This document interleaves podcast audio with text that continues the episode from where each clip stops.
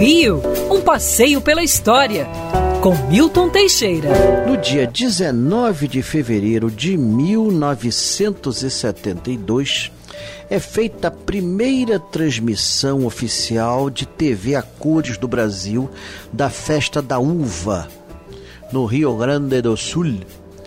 Isso porque o presidente era um ditador gaúcho, era o Ernesto era o, era o Emílio Garrastazu Médici, então por isso foi feita essa transmissão. E estavam lá as principais emissoras do país, dentre elas a Band. O serviço de transmissão, o sistema de transmissão, era o sistema PAL-M, é, que era complicado, é, só funcionava no Brasil e em lugar algum, lugar mais algum, mas as, as cores eram excelentes e durante muitos anos esse sistema triunfou entre nós.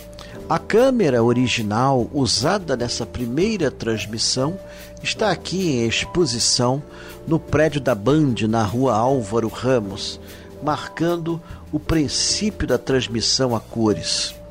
Depois, aos poucos, a TV a cores seria vulgarizada é, com transmissões de alguns programas oficiais, parciais e etc. Quando veio a Copa do Mundo de 74, a TV a cores já não era segredo algum, os preços das televisores já haviam baixado e todo mundo poderia adquiri-los em lojas.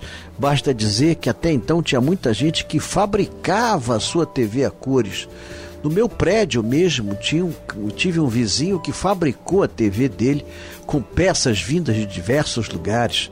Era, era um troço enorme, estranho, parecia um monstro, mas transmitia bem. As cores eram ótimas. O problema eram os filmes que não eram digitalizados.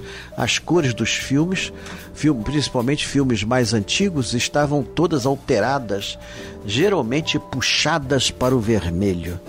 Seja como for, era uma, uma novidade naqueles tempos. Eu, ainda adolescente, ficava fascinado com isso. Em 74 tivemos a nossa primeira TV a cores e ela era muito boa, durou 15 anos conosco. Hoje a TV a cores é comum e a TV preto e branco, esta sim, é peça de museu. Quer ouvir essa coluna novamente? É só procurar nas plataformas de streaming de áudio. Conheça mais dos podcasts da Band News FM Rio.